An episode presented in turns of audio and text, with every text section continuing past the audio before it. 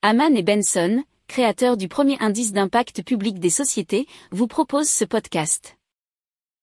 Haman and Benson, a vision for your future. Le journal des stratèges.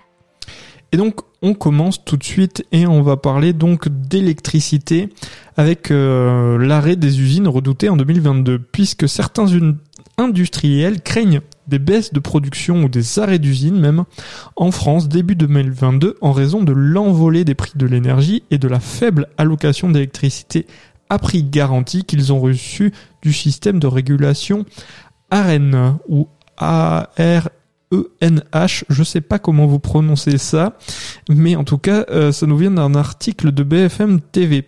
Alors, ce mécanisme euh, baptisé AREN euh, veut dire accès régulé à l'électricité nucléaire historique.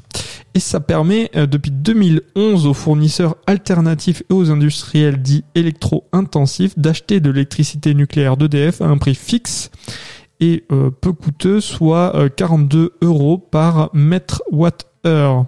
Oh, par oui, c'est ça. Mégawattheure plutôt, pardon.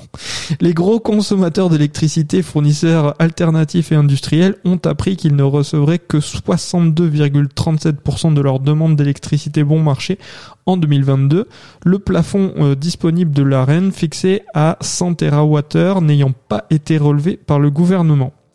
Et donc euh, déjà plusieurs euh, d'entre eux, c'est-à-dire les industriels, ont procédé ces dernières semaines à des baisses de production. Donc c'est une affaire à suivre et de très près, surtout si vous vous souvenez euh, la semaine dernière ce qu'on vous a dit sur RTE et les problèmes électriques euh, qui peuvent survenir puisqu'il va nous manquer euh, de 5 à 15 centrales nucléaires au moins début janvier, voire jusqu'à mars peut-être. hein. donc à suivre. Pour approfondir ces sujets, abonnez-vous à la newsletter de Haman et Benson et écoutez nos autres podcasts que vous retrouverez dans les notes de l'émission ou sur notre site internet.